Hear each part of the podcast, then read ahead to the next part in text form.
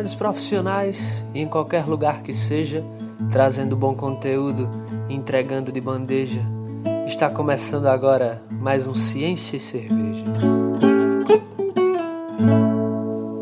É, sejam bem-vindos a mais um Ciência e Cerveja Podcast. O CIC Podcast é uma iniciativa do, do Instituto de Formação e Inovação do Movimento e Move9. E estamos aqui compondo a mesa mais uma vez. Tiago Tenório, Murilo Gominho e eu, Anísio, e temos duas é, participações ilustres aí, dois professores que fizeram parte da nossa formação pós-graduada, professor Rafael Ritt e Wagner Prado.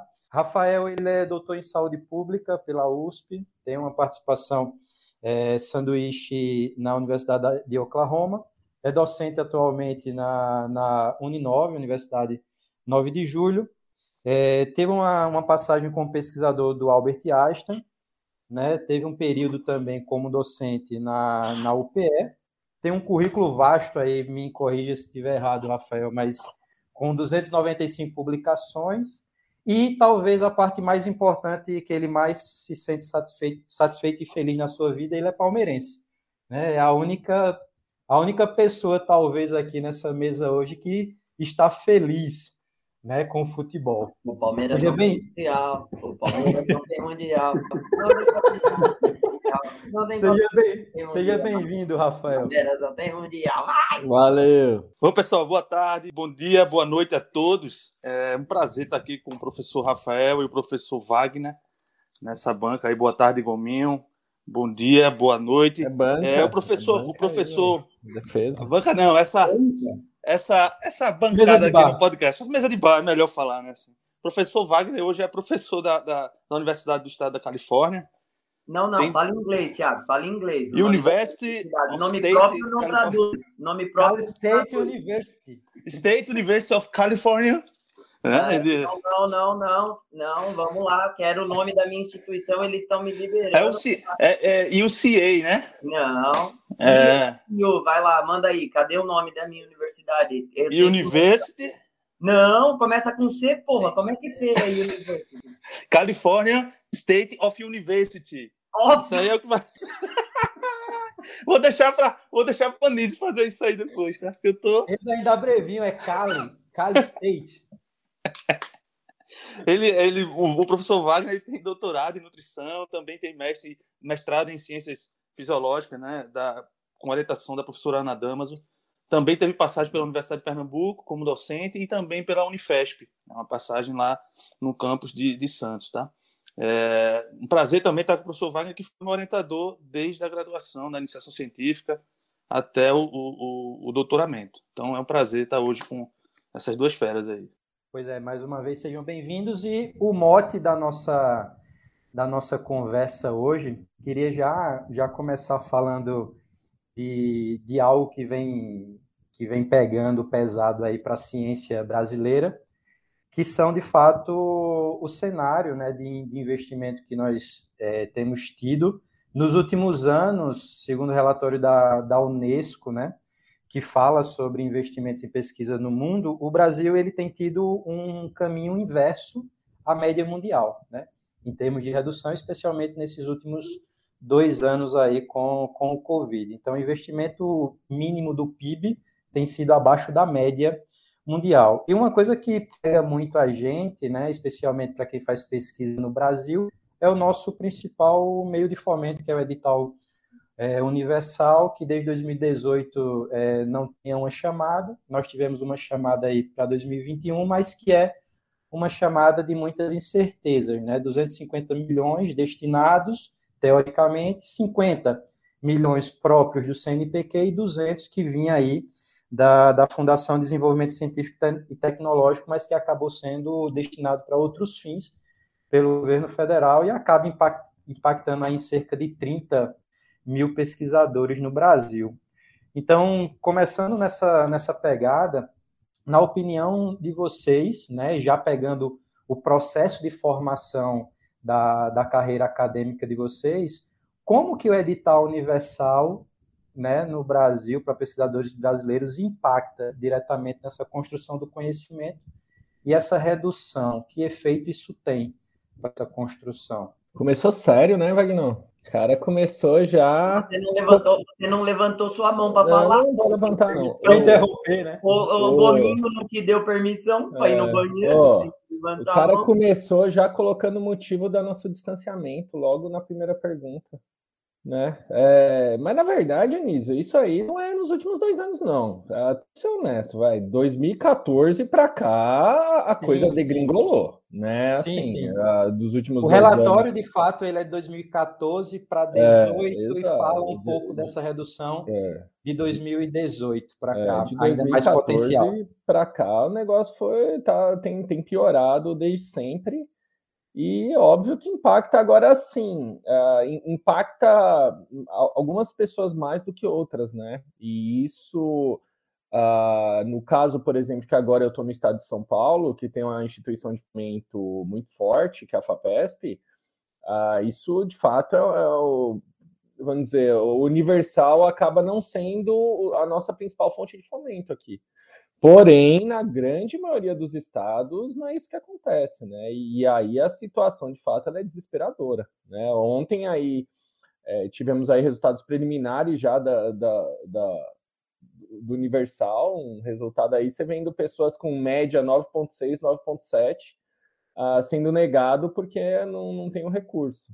Né? Então, assim, a situação de fato ela está um absurdo e impacta muito, principalmente quem não tem um, um órgão de fomento estaduais fortes, né? Então, assim, a, a situação está triste mesmo. Então, o que eu acredito é que o, o modelo está todo errado.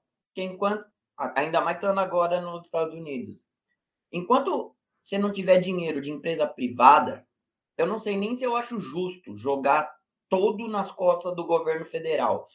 Entendeu? Ele não tem dinheiro. Não, não existe para dar dinheiro para fazer pesquisa. Enquanto você tiver num modelo que não tem capital privado para fazer pesquisa, e aí sim você responder às demandas da sociedade baseado no que aquela empresa quer fazer, entendeu? Aqui o, o- a Google quer fazer alguma coisa, é, ela não vai contratar um cientista, ela vai nos centros de pesquisa e encomenda o que ela quer. E aí você mantém sua pesquisa com essa grana. Indústria farmacêutica, praticamente a mesma coisa, entendeu? Mesmo durante o governo Lula, que foi o ano, pelo menos da nossa carreira, né, Rafael?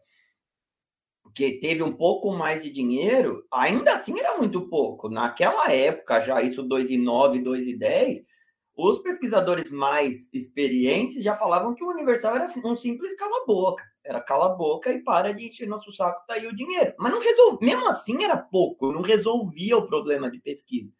Então, para mim, o grande problema é a forma como no Brasil a pesquisa é centrada basicamente nas universidades, uma boa parte nas universidades públicas, com o recurso público tendo que bancar muita coisa que, na verdade, talvez naquele momento histórico não é importante para o país.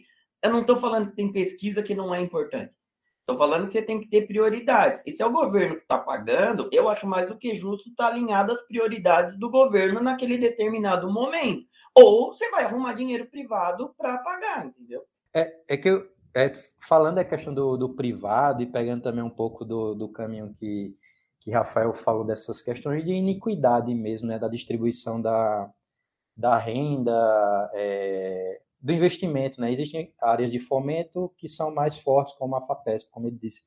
Mas na, nessa questão dos Estados Unidos, da, da intervenção privada, isso é basicamente em todas as áreas do conhecimento ou existe uma, de fato, uma priorização em determinadas áreas, como a área farmacêutica, por exemplo, que a gente vê que o setor privado acaba tendo um investimento muito grande. E eu acho que até no Brasil o setor privado, quando entra, entra nessas áreas mais, é, mais das áreas farmacêuticas, engenharias, né, algum tecnológicas de um modo geral.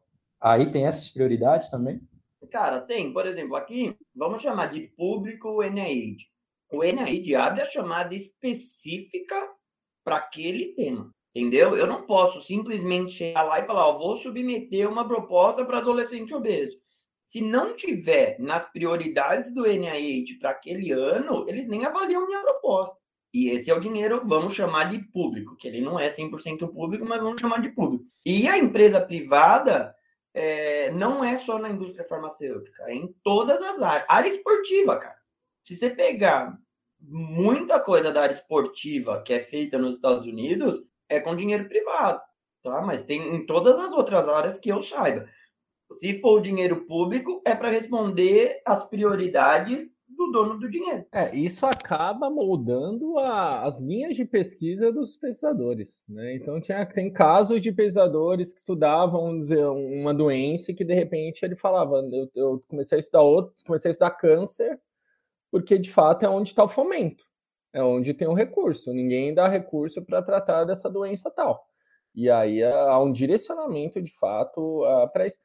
Mas querendo ou não, o monta, mas o NIH ele uh, tem linhas aí de diferentes graus aí, né, Wagner, para iniciantes, para pessoa uma, um mais geralzão, tem meio universal também o NIH, né? Tem, tem algumas coisas assim. Não, você tem diferentes formas de fomento. É, é que na verdade o que você está falando, Rafael, pelo que eu entendo, tá? Eu também não sou pró no sistema ainda não. A competição é mais justa. Então, assim, um recém-doutor, ele não compete com o cara top. Então, eu consigo pedir linhas de fomentos diferentes. Mas, ali eu também tenho prioridade. Então, por exemplo, aqui na nossa área agora, está na moda as inequalidades, inequidades. Se você não for olhar pro negro, pro latino, para a mulher, pro vulnerável, não vão aprovar. Não vão, não importa o que você está fazendo. Vamos supor que você queira ver aí o que o Rafael adora, a dor na panturrilha. Importante pra caramba eles não vão nem avaliar. Não importa qual linha de fomento que você está pedindo. Por quê? Porque para o governo americano, hoje em dia, o importante é aumentar, é reduzir as iniquidades.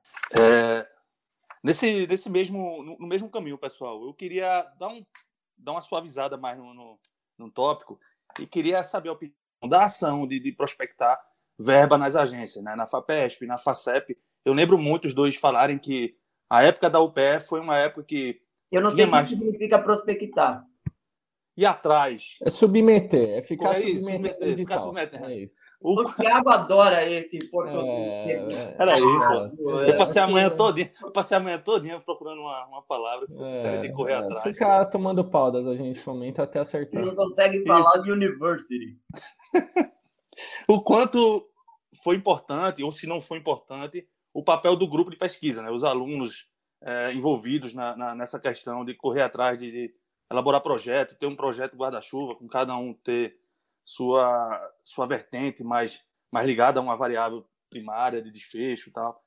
É, eu queria saber de vocês se, se aquela época da UPE, de fato, já ouvi falar algumas vezes, em alguns momentos, mas foi importante para esse para o início de, de, de, de, crescimento na carreira acadêmica de vocês. Rafael, eu não entendi a pergunta, você entendeu, velho? Cara, ele quer saber como que a gente, como que foi a época que a gente estava na OPE e ficava tentando conseguir dinheiro. É e, se, e se aluno foi é, importante é, ou não? não ele quer que a gente fale que era uma época muito boa e que foi importante. Aquela história. Conta aí, vai. Ele quer falar a importância do aluno nisso ainda. Vai lá. Ele quer, ele quer confete, né? Ele quer. Oh, foi assim, é ele tá, não, ele tá não. com saudade de Wagner. Faz muito tempo que ele tem saudade. Você ainda Ó, sente. que ele vai começar a chorar, hein? Ainda sente? Ainda não. Eu sinto cheiro ainda, de vez em quando. eu não posso entrar na exército, pô. Tiago, res respondendo a sua pergunta, velho. Eu acho que o segredo de qualquer coisa é aprender a jogar a regra do jogo. Tá certo? Então, assim, naquele momento histórico, a regra do jogo era formação de recurso humano. Entendeu? Então, assim, o importante era falar, meu, eu tenho aluno de mestrado, eu tenho aluno de doutorado, eu tenho aluno de EC, mostrar que você tinha um grupo forte, mostrar que você tinha uma continuidade, e isso contava muito para você receber o fomento. Então, sim, se você catar e falar, pô, se não tivesse aluno, não, a gente não teria conseguido. Então vamos voltar lá em 2 e 8, 2 e 9, 2 e 10. Se não tivesse um mestrado na UPE, se não tivesse aluno de mestrado, obviamente a gente não teria conseguido os recursos financeiros. Entendeu? É... Mas era saber jogar a regra do jogo. A regra do jogo daquele momento era o eu preciso de muito aluno. E cada aluno com um desfecho. Essa história do, do, do, do, do projeto guarda-chuva Eu acho que até hoje tem discussão. Tem gente que não concorda com isso, que ele acha que cada aluno tem que ser dono do seu projeto individual, dentro de uma grande linha de pesquisa, né? Então, é... o, que eu, o que eu aprendi lá naquele momento e que eu faço até agora é, cara, qual é a regra do jogo? Me dá o escrito. O que, que eu preciso pontuar aqui para eu ter o dinheiro? É saber jogar a regra do jogo. Se é essa a pergunta, naquele momento histórico, o mais importante era estar no Nordeste, que era prioridade, era prioridade naquele momento, e ter aluno de iniciação científica, mestrado. É, e... Eu diria que ter o um mestrado, né? É estar no Nordeste e ter um mestrado numa área que não se tinha mestrado na, na época. Entendeu? Você era muito pioneiro ali no, numa região enorme. Norte e Nordeste não tinha nenhum mestrado e você estava ali só você, entendeu? Então isso era muito diferente do, do que se tinha na época. Né? E então... a gente veio com o nosso doutorado com um é, e... era competitivo. Sim, por exemplo, eu fui para o pé porque tinha mestrado, senão não tinha ido. Uma das coisas que me atraiu aí para o pé foi ter mestrado. Se não tivesse, dificilmente eu teria ido para Recife na época. Você foi, né? você foi para o pé para me conhecer. Foi, foi, deve ter sido. Foi o, o, Wagner foi porque ele estava querendo praia. Eu, eu, já, eu já queria algum lugar que tinha mestrado, alguma coisa desse sentido. Então, assim, é, foi o programa, eu diria assim, não, os alunos, mas o programa, que foi algo que uh, chamou muito dinheiro na época, entendeu? Porque aí, a partir do programa, uh, você teve possibilidade aí de uh, captar recursos de diferentes condições, e por ser único ali na região, se fosse um mestrado de medicina que a gente tivesse, não ia ser tão chamativo, porque tinham outros na região, não ia ser nada demais. Mas foi algo muito pioneiro, então, e a gente pegou um boom de investimento direcionado ao Nordeste. Então, assim, uh, foi uma conjuntura ali uh, de, de, várias coisas acontecendo. Mas eu diria assim, ó, uh, o principal é o mestrado. Esse foi o principal. E, e aí, e aí a gente não pode falar sem falar o nome do Mauro. Exatamente. Quem mudou a vida de todos nós e do, da região inteira foi Mauro Barros, porque ele conseguiu abrir o mestrado sem ter ninguém para suportar ele lá, para suportar não no sentido de que ele é insuportável. É, é, ficar fazendo em inglês, né? O cara já não sabe mais falar português, é, né? é, começa a fazer seu, umas traduções ruins, né? Seu idioma ser muito é, difícil, eu não entender o que vocês falaram. É, então, é, na verdade... É o Mauro, o centro dessa conversa aqui é Mauro Barros. É, o, total. O Mauro impactou tudo, e assim, foi uma guerra, ele ficou tentando vários anos, tentando várias estratégias, até que ele conseguiu juntar duas universidades cidades para tentar fazer um negócio junto, para ver se dava um caldo, atingir um critério mínimo, assim, foi, foi mérito totalmente ali do Mauro, e numa época que a gente nem tava, né? É, então, assim, eu acho que o Wagner entrou, já tinha um programa também, né, Wagner? Não, na verdade, na verdade, eu tinha dois critérios, né? Que na verdade era três critérios. Era ter um programa de pós, ser perto da praia e longe da minha sogra. Eram os critérios que eu tinha. Então foi, foi um período muito importante para alavancar a carreira de vocês, né? Então, é, vocês acham que, que isso, essa construção para o cenário que vocês têm hoje atual, né, com pesquisadores e professores, foi um período muito fértil, né, para essa alavancagem, né? Cara, eu não sei dizer se para nossa carreira foi algo que alavancou. Sinceramente, eu acho que é assim, é, pô. Foi o processo. Eu, eu, acho que assim, o Wagner está nos Estados Unidos, tá, a carreira dele está indo bem, a minha, eu fui para diferentes instituições, entendeu? Eu acho que, ah, assim, é o que ele falou, você tá, tá ali num lugar, você tem que se adaptar e tem que ah, fazer a coisa andar, entendeu? Então, assim, eu não diria muito para carreira, mas eu acho que, assim, foi uma escolha acertada, de estar tá lá, de, de Uh, e não só estar tá lá, mas de comprar a ideia do programa e de se dedicar muito ao programa. E na verdade a gente trabalhava muito lá. A gente tinha uma carga horária absurda de, de, assim, de trabalho, de orientação, de gestão, né? O Mauro coordenou, depois o Wagner, depois eu. Quer dizer, foi um, uma coisa assim que a gente de fato entrou ali de corpo e alma, não, não foi algo assim. É, na época o pessoal ainda olhava para a gente meio torto, né? Ah, vocês estão aqui inflando seus lates e não sei o que. Você ouvia umas histórias assim, né? Mas, meu, é, toda vez que você trabalha, o látice infla, velho. Eu, eu saí da UPE, eu tinha o quê? Sei lá, 100 artigos. Uhum. Eu tô, continuo trabalhando, meu Lattes está continua inflando, entendeu? Não tô, é, é, faz parte Consequência, da né? Lattes.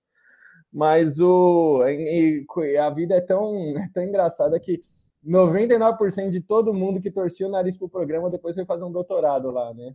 No próprio programa que torcia o nariz. É, é, mas, mas eu, eu, eu, eu, discordo um pouco. Eu acho que naquele momento ali a gente teve uma conjunção de fatores que fez com que tudo desse certo. Então, vou falar por mim e pelo Rafael que está aqui. A gente era recém-doutor, sem filho, e tinha conseguido ali a primeira posição, tava com sangue nos olhos para fazer a carreira decolar. Aí você bota o cenário do Mauro ter feito um trabalho sensacional e ter conseguido abrir o programa. Você bota Nordeste bombando para receber fomento. A, a, a FACEP estava com muito dinheiro. FACEP com muito dinheiro e a gente sem concorrência. É, e aí bota um fator, Wagner, que aí tem que falar, que os alunos não, estavam eu ia chegar. E nós conseguimos pegar ali uma leva de alunos que ia para o laboratório todo dia brigar pelo prato de comida. A gente conseguiu fazer todo mundo ali, de todos os grupos, acreditarem, comprar a ideia de que aquilo ali mudava a vida. Então a gente não estava simplesmente fazendo IC, mestrado e depois doutorado para ter o título. Aquilo, a gente ia para o laboratório, todo mundo, para lutar pelo prato de arroz e feijão. Então, a hora que você bota tudo isso junto, fez o que a gente conseguiu fazer, que a gente tinha uma época aí um dos, me um dos melhores, não, mas a gente não devia nada para ninguém em termos de laboratório, em termos de alunos, em termos de estrutura, em termos de nada, a gente não devia nada para ninguém. Entendeu? E foi um, mas foi um momento histórico onde estava todo mundo certo, na hora certa, no lugar certo. É aquele time ruim que ganha o campeonato, entendeu? É aquela que, que nunca mais vai acontecer de novo. Eu fui para o UPE porque eu não tinha passado no concurso da Unifesp. Se eu tivesse passado no concurso da Unifesp e ter dado 20 horas aula na semana na graduação sem mestrado, eu tenho certeza que minha carreira teria sido diferente. Então, eu acho que foi um momento histórico que juntou ali todos os astros e foi bom para todo mundo, menos para quem torcia contra. É, eu tenho uma, uma, curiosidade também, principalmente o professor Rafael. É, na época de 2014, é, se eu não me engano, foi o ano que o Wagner saiu, né, pediu vacância, se eu não me engano, me corrija se eu estiver errado, pediu para se afastar do cargo de docente da UPE e, e, o professor Rafael deve ter ficado mais meses. Thiago. A palavra certa é eu desistir. Desistiu lá do, do cargo. E aí o Wagner foi para a Unifesp, depois passou no concurso da Unifesp. E o professor Rafael ficou um tempo, aí depois ele recebeu a, a o convite, né? Já estava tudo programado para ele ir para o, o AST como pesquisador visitante. Me corrija se estiver errado.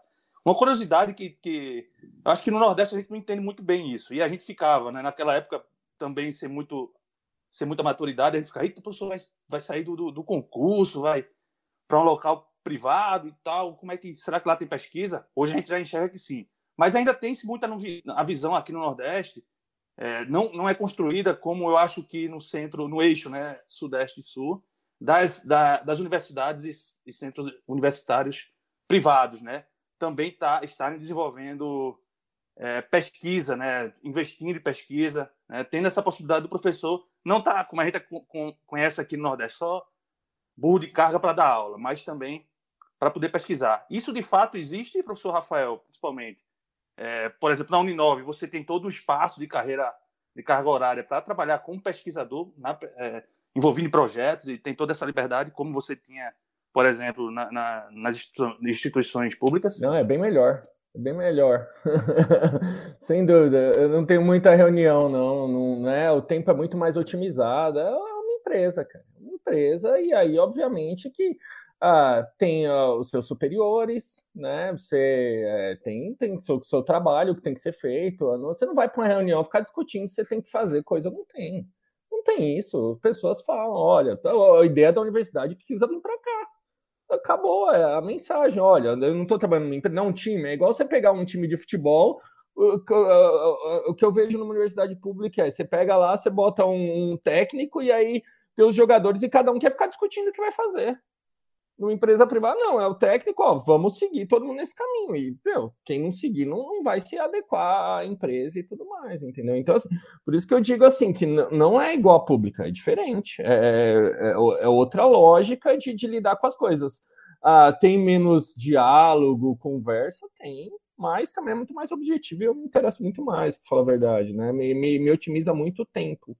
Uh, mas aqui, de fato, é diferente. Então, assim, é, é, recursos para pesquisa e investimento tem. Uh, tinha no Einstein, e no, na, na, época do Einstein, quando, de fato, eu saí da UPE, eu, eu saí uh, ah, para ir receber, eu não era nem contratado, era uma bolsa. Eu recebi uma bolsa de pesador, igual uma bolsa de pós-doutorado. Você me permite um adendo aqui? Então, Tiago, eu acho que tem uma coisa que, que é importante que o Rafael não vai falar, mas eu vou. O, na verdade, o Rafael não saiu da UPE já com emprego no Einstein. Isso é uma grande mentira e isso é coisa que o povo fala para falar que o Rafael já saiu de. Mentira, o Rafael saiu daí pensando na família dele para vir ficar próximo da, da ex-esposa e da filha. Ele abriu mão do concurso público pensando na família dele e ficou desempregado. E ele foi ser estagiário, estagiário não, né? Era era bolsista, né? É Pesquisador é tipo contratado, bolsista no Einstein. Uhum. Então, muda essa narrativa. É. Isso é mentira. Isso é mentira. Porque daí a, a, a sua frase é o que te vender aí. O Rafael foi para o UPE, arrumou emprego no Einstein e picou o pé na bunda da UPE. Isso é mentira. O Rafael saiu da UPE para fazer o que era melhor para a família dele e se submeteu a ser bolsista dentro de um lugar que tratavam ele para baixo do cocô do cavalo do bandido. Não, eu acho que eu não me fiz entender, então, porque o meu questionamento era justamente. Coisa que vai, não, então... tá enrolando demais. Pergunta essa porra. Não, pô, porque eu, porque eu falei que naquela época a gente ficava sem entender como o professor Rafael deixou a estabilidade do concurso público e foi para a família dele, mais para perto da família e tal. Então, Hoje, com maturidade. É isso, é isso ele é pensou isso. na família. Foi, não, mas o questionamento não foi esse, não. Ele pensou na família. E é a coisa mais importante que a gente faz na vida. Claro, claro, mas, mas o questionamento não foi. Não me venderam nenhuma visão desse tipo, não. O meu negócio foi tentar chegar na pergunta é, da diferença. Não, mas, da então, vamos chegar. Mas aí a história foi essa. Eu, eu vim como bolsista, e aí, assim, tinha um, tem, tem um cargo de pesquisador no Einstein, pesquisador 1, 2 e 3. Ah, eu diria que eu fiquei lá dois anos como bolsista. Ah, e aí, é, eu, por aí, vários uh, caminhos, aí, inclusive o Wagner foi um dos principais nesse.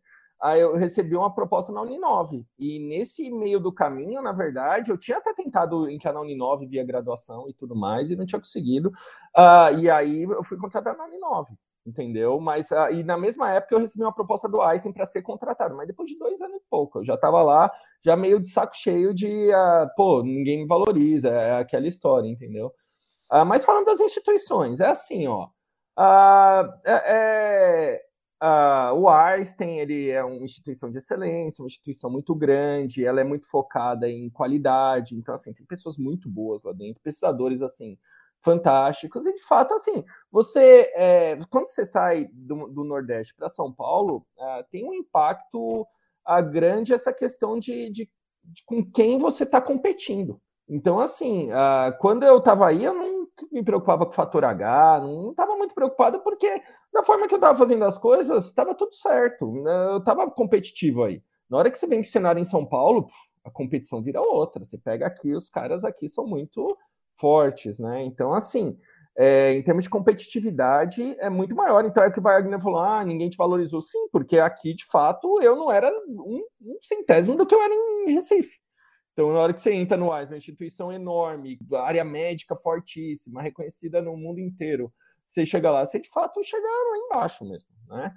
É, mas ah, são instituições de fato que têm investimento em pesquisa. Por exemplo, o Einstein ah, e a Uninove, né, isso me atrai, eles têm mestrado e doutorado, né, a Uninove tem vários na área de saúde, tem três mestrado e doutorado, ah, que o aluno não paga, é, é, é financiado pela universidade, é gratuito entendeu? Então a universidade tem, contrata um monte de professor, paga salário, dá toda estrutura, né? te diminui carga horária de graduação e outras coisas. Então, minha carga horária na graduação é compatível com qualquer carga horária em, em universidade pública, é, para justamente fomentar pesquisa, para você orientar aluno, para você fazer pesquisa, para você captar recurso.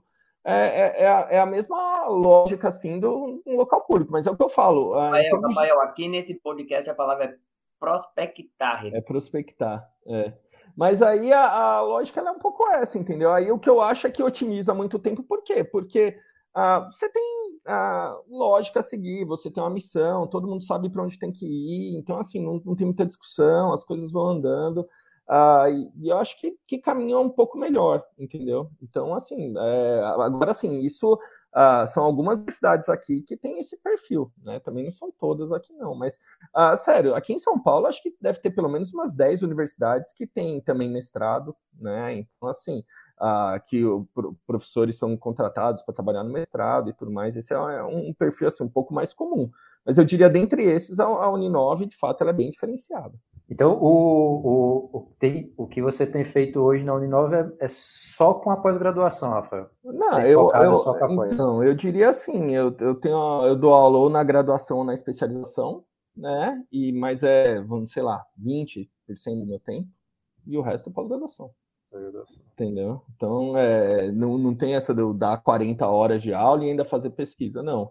É, eu dou uma carga horária de aula, até porque você é, é ótimo você estar em contato junto com a graduação. E uma coisa que, de fato, me surpreendeu muito positivamente foi, de fato, a graduação uh, da Uninove, porque as pessoas são muito os professores são muito bons, muito dedicados, né? O pessoal que atua só na graduação é um perfil assim. Pô, depois ah, de hoje vocês vão conseguir patrocínio da Uninove para esse podcast é, aqui. Mas é bom demais. Patrocina nós. mas, eu, mas, Wagner, olha só, não é, é praticamente o Bernardinho, maluco. Cara, ó, você pega qualquer instituição, é não tem, não tem, cara, não tem, não tem instituição parecida com isso, assim. Os caras são muito bons, é, a galera é meio profissional, assim, eu admiro, sabe, admiro. Então, assim, Uh, e, aí minha carga horária é essa, entendeu? Eu tenho alunos de mestrado, tenho alunos de doutorado, pós-doutorado, tenho pesquisas em andamento, tenho as coisas. Agora, assim, ah, eles te dão recurso para pesquisa? Não, tem que captar. Eu tenho que ir, tem que captar. Uh, e aí, óbvio que quando eu vim para cá, teve essa outro dilema, né? Eu, eu vim sem nada, então, assim, tem que remontar todo o laboratório e tal. E aí, nesse caminho, a FAPESP ajudou muito. Né? já consegui aí alguns editais da FAPESP e tudo mais. Então, assim, ah, conseguimos uma estrutura boa aqui. Acho que os caminhos para prospectar, né, Wagner, são os mesmos da pública, porém tem um pouco mais de liberdade para o trabalho, porque funciona como uma empresa de fato, né? Você tem que cumprir as metas que estão ali postas e se você fizer o seu trabalho, ninguém enche o teu saco. Basicamente esse é o ambiente, né? É, é por aí. Eu diria que é por aí. É, você tem metas, né? É, é uma empresa, né? Pô, a, Uni, uhum. a o Wagner vai ficar falando que eu puxo o saco da Uninove. Pô, mas a Uninove tem 150 mil alunos, cara. A Uninove é enorme, né? Não é, não é um negócio pequeno assim, então. Então tem um caminho, tem. E é isso, né? Você, você tem as metas, você, tem, você sabe o que tem que ser feito, e a lógica é essa. Tiago? Murilo? Alguma... Murilo quer Fazer algum, quer, quer prospectar alguma resposta? Ele o dinheiro mais fácil desse podcast aí, maluco. Só isso. É praticamente o Murilo Couto no, no Danilo Gentilo, maluco. Faz porra nenhuma. É, eu quero ver no final quem é que vai editar, quem vai ficar equalizando o som, quem fica sofrendo aqui, escutando o Thiago gritar no pé do filho dele. Como equalizar som. Porra. Mas o Thiago é o único que levanta a mão nisso aqui. Verdade, é o que segue a regra. É e eu tenho que fazer uma ressalva aqui que o Thiago, pela primeira vez em 15 anos, chamou São Paulo de região sudeste, não de sulistas. Parabéns, Thiago, pelo seu conhecimento em geografia. Parabéns. Eita, eu nunca fiz isso, bicho. Sempre sei a diferença, pô. É tu que fica chamando aqui de norte. Eu nunca falei isso, velho. Eu só falei que eu vim pro Brasil, que eu não vou para Recife dessa vez. Ô, Vagnão, é, tem, tem, algumas, tem algumas coisas que eu também tenho curiosidade em relação à carreira docente nos Estados Unidos, né? Eu acho que muita gente tem essa, essa curiosidade. A gente escuta muito falar de que, é, por exemplo, a, a relação aluno e, e, professor na pesquisa é muito diferente, recursos humanos são bem diferentes em relação à pesquisa, a gente já conversava, inclusive, sobre a questão da formação também. É, aqui a gente fica muito preocupado se é médico, se é profissional de educação física, se é enfermeiro. Lá não tem muito isso. Se todo mundo tiver lá o PhD, estiver trabalhando em prol de alguma pesquisa, todo mundo tem o seu doutorado, não tem muito essa, essa busca de diferença. Então, queria. Essa, essa, se essas diferenças são gritantes mesmo, né? Também já, já ouvimos falar que o, que o pesquisador recebe o, o dado tabulado, só faz a, a, análise estatística ali, não se envolve muito né, com, a, com a questão do, do, do planejamento e tal. São esses boatos, entre aspas, e que eu fico curioso se essas diferenças são gritantes mesmo, mesmo né, em relação principalmente a recursos humanos e recursos materiais. Poderia nos dar uma da graça, prospectar. Show me the money. Nos Estados Unidos é, é tudo dinheiro. É tudo dinheiro. Então, isso aí, ah, só recebe o dado tabulado. Velho, mentira, eu vou ter que fazer análise de gases e fazer DEX. Aqui na Califórnia, a pessoa, para operar o DEXA, precisa ter um certificado em radiologia, senão ela não faz. E no meu departamento, eu vou ter que fazer isso para rodar. Então, se eu quiser fazer um projeto com DEXA, quem vai ter que apertar o botão de cada DEXA sou eu. Fazer análise de gases, fazer análise estatística, você paga. Se você conseguir prospectar dinheiro e pagar alguém, o cara faz tudo para você. Você contrata algum radiologista para fazer o DEX para você. A diferença aqui é dinheiro. Se você conseguir dinheiro, você compra a sua carga horária na graduação. Eu estou numa instituição de ensino, e isso é uma coisa assim que eu aprendi nesses últimos três anos. Se você estiver conversando com alguém e alguém falar para você, nos Estados Unidos é assim, você não escuta mais nem o resto da conversa, porque ele está mentindo. Porque aqui cada estado é diferente. Então ele tem que falar assim, ó, no estado que eu vivo. Os caras falam para você assim, ó, na universidade americana funciona assim. É mentira, porque cada universidade é diferente. Então, na minha universidade, a minha universidade é uma universidade de aluno. A minha universidade é uma, uma universidade que está preocupada com o ensino de o que aqui eles chamam undergrad, que aí no Brasil seria graduação e aqui não é, é o undergrad. Qualquer coisa que eu quiser fazer de diferente do da aula, eu pago. Então, eu consigo um auxílio financeiro da minha própria instituição ou externo e eu compro a minha carga horária na graduação. Então, eu tenho que dar uma disciplina de nutrição esportiva quatro horas na semana. Isso custa mais ou menos 6 mil dólares por semestre. Eu consegui um auxílio financeiro de 6 mil dólares. Eu contrato, eu dou para o departamento, o departamento contrata alguém para dar aula no meu lugar, eu tenho seis horas na semana para fazer pesquisa. Mas eu comprei minha carga horária. É assim que funciona. Tudo. Então, essa história de que ah, tem dado tabulado, tem. É, depende de quanto dinheiro você tem. É, é simples assim. Aqui é tudo baseado em dinheiro. Se eu contratar, ninguém vai fazer uma análise de gases para mim. Ninguém. Nem meu aluno de mestrado. Não vai. Eu preciso pagar para fazer isso. Essa é a principal diferença. Então, é, é, aqui é tudo dinheiro. Você tem a sua carga horária, que é baseada no seu contrato. Qualquer coisa diferente daquilo, você tem que ressarcir a universidade. Simples assim. Com relação à outra pergunta, aí na verdade é completamente diferente de pesquisa. Aqui, como não tem o grad, você tem o undergrad e depois o grad, então, assim, o final da conversa é o doutorado. Então, o que importa é se você tem o terminal degree, que é o doutorado. O que te habilita para alguma profissão na área da saúde é o doutorado. Então, se você fizer o que aí no Brasil é a graduação, isso você está fazendo para se formar como gente, não é para trabalhar. Você não, não, não existe essa relação entre curso de graduação e profissão. Isso não existe também não é. Eu, eu tenho doutorado em nutrição. Então, para eles aqui, eu sou nutricionista. Não importa o undergrad, eu podia ter um undergrad em administração. Se meu doutorado é em nutrição, eu sou nutricionista. Com relação à pesquisa, você pode pesquisar o que você quiser, cara, porque é você que paga. Então, se você conseguir comprovar para a agência de fomento, para o NIH, ou para uma empresa privada, que você é capaz de responder a pergunta que eles têm, eles vão te dar o dinheiro e você vai fazer. E pode ser em astrofísica, velho. Aí quem tem o dinheiro que vai escolher. Se ele vai dar o dinheiro pro Gominho, para mim, pro Rafael, pro, pro Anísio. É, quem, é, é, é tudo dinheiro, velho. Quem paga decide o que vai ser feito.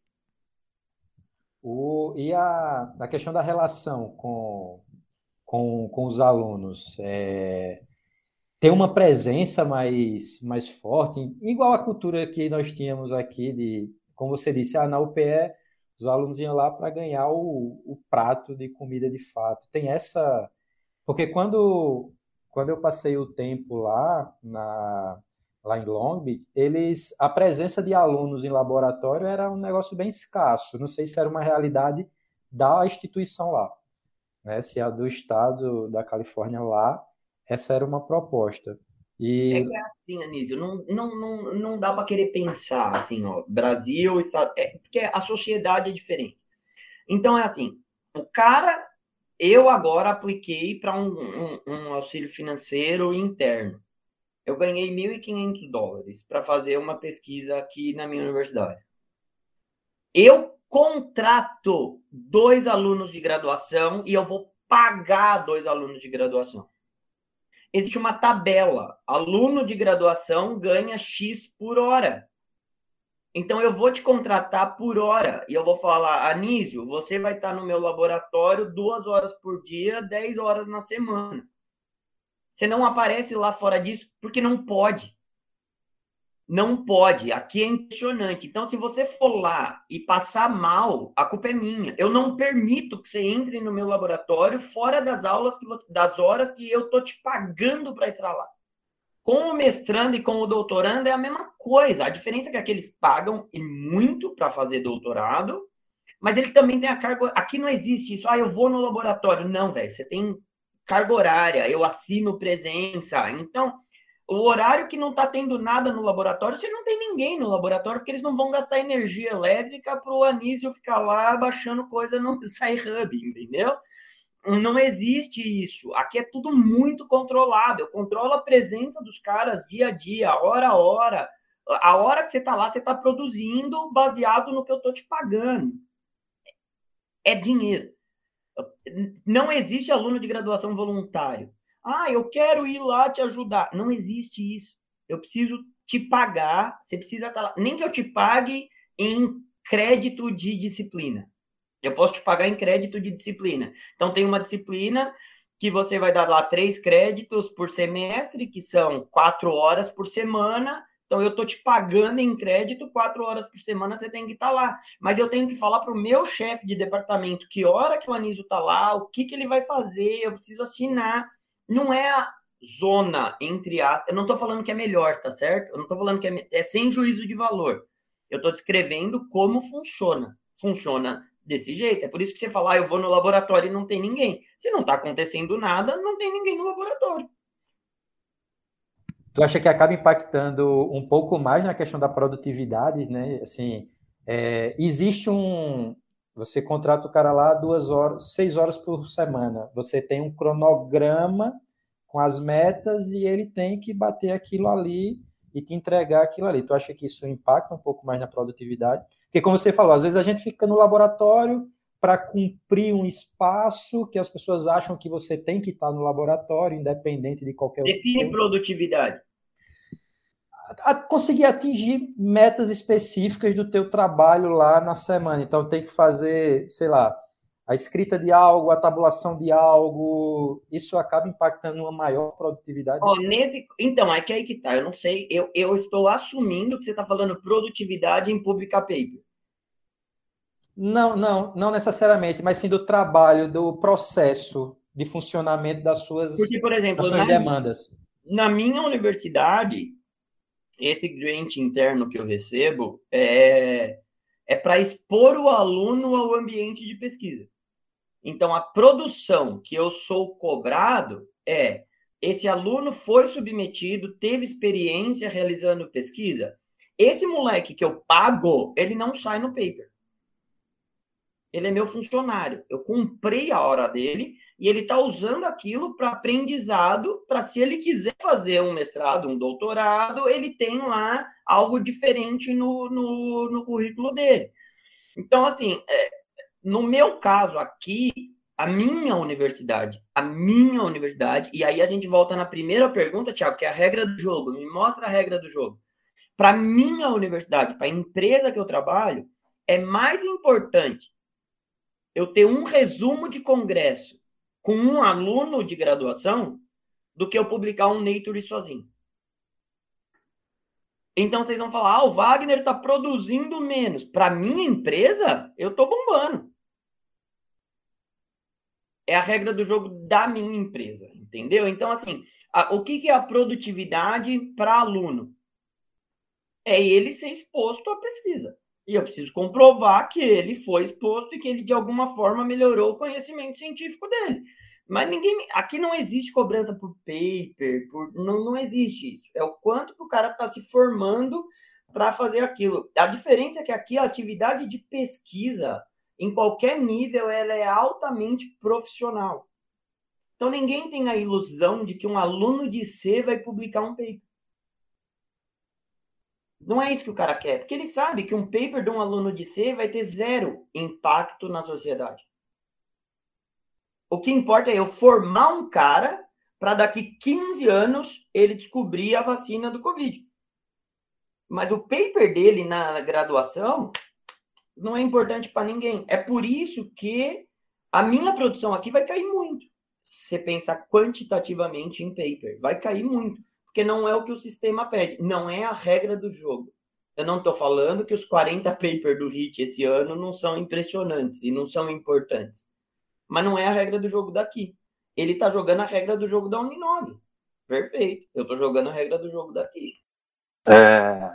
Pessoal, já chegando aqui na nossa reta final do, do podcast, falta alguns minutinhos, é, já agradecendo a presença do, do, dos professores, o Wagner me levantou a memória que a gente conversava muito, né? Ele, ele citava muito a questão da diferença entre é, pesquisador e cientista, né? E quando ele falou essa questão da vacina da Covid, né, do, formar alunos para daqui a um dia ter essa visão de, de, de encontrar aí o imunizante da, de, uma, de uma possível pandemia na frente.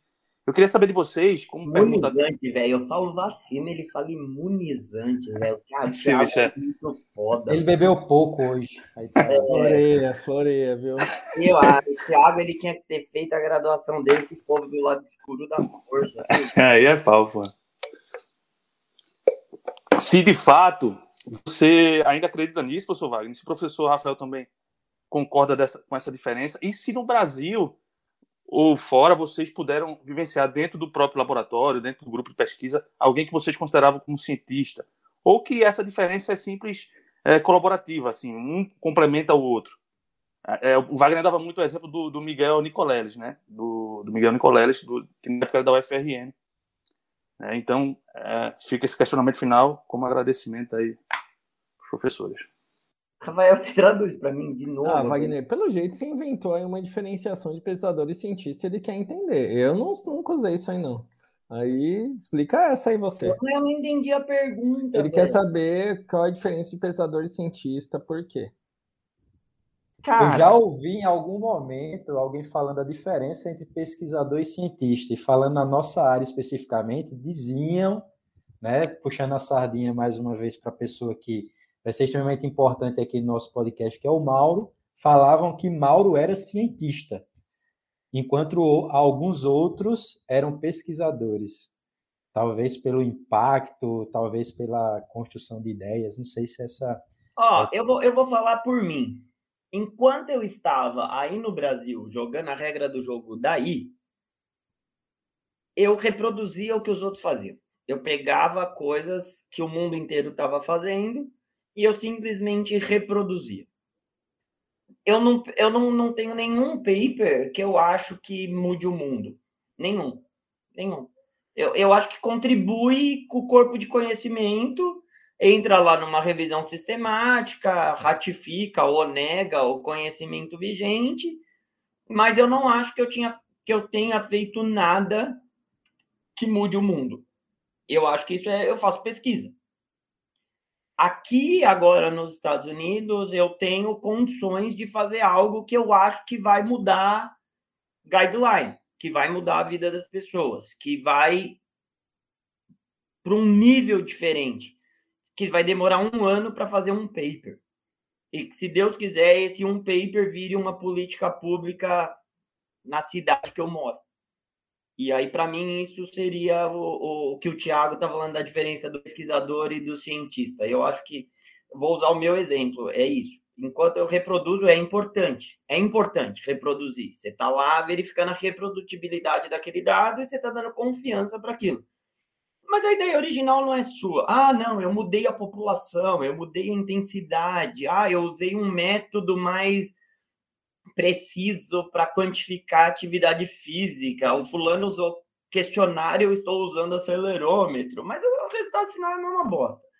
É, aqui não, aqui eu acho que eu tenho condições de fazer coisa que, que, que mude o mundo, entendeu? Eu, eu acredito que na nossa área, quem fez coisa que mudou o mundo, na nossa área, foi o Lars e o Ekekax. Que mesmo que você não concorde com o que ele fala, todo mundo para para pensar agora no tal do prazer. Todo mundo para para pensar no tal das respostas afetivas. Cara, pode ser que no futuro não seja nada, mas é graças a esse cara que a gente começou a fazer as coisas diferentes, entendeu? Então, é, eu acredito que seja essa a diferença que o, que o Thiago gostaria, que são os caras que estudaram lá atrás musculação e hipertensão. Para mim, esses caras foram cientistas que até então você não, você não prescrevia musculação para hipertenso. O cara que acabou com o paradigma de que idoso com osteoporose tinha que fazer hidroginástica. E o cara que foi lá e peitou e falou: não, tem que fazer musculação, entendeu? É, para mim seria essa a diferença, seria o grau de impacto que você vai gerar na sociedade. Um cara que faz mudar rotas, né? Pesquisador que acaba mudando esses paradigmas. É, aí quem faz isso é o Waze, né? pois bem, chegamos ao final de mais um capítulo do CC Podcast. Gostaria de agradecer mais uma vez a presença de Wagner, a presença de Rafael. Foi muito importante tê-los conosco hoje. É, pedir para que todos os ouvintes se inscrevam, curtam nossas páginas é, nos streams de áudio, Spotify e Deezer. E também não deixar de, de pedir né? Porque toda vez a gente esquece de fazer essa, esse mechan, pedir para as pessoas seguirem, a gente ainda está se acostumando com isso. Mas curtam a nossa página, compartilhem, é, sigam-nos no Instagram. O Instagram é imove9, I-N-M-O-V-I 9. O 9 no final é o numeral 9 de fato, tá? Tenham uma boa, uma boas férias, um bom Natal para todos e até a próxima, se Deus quiser.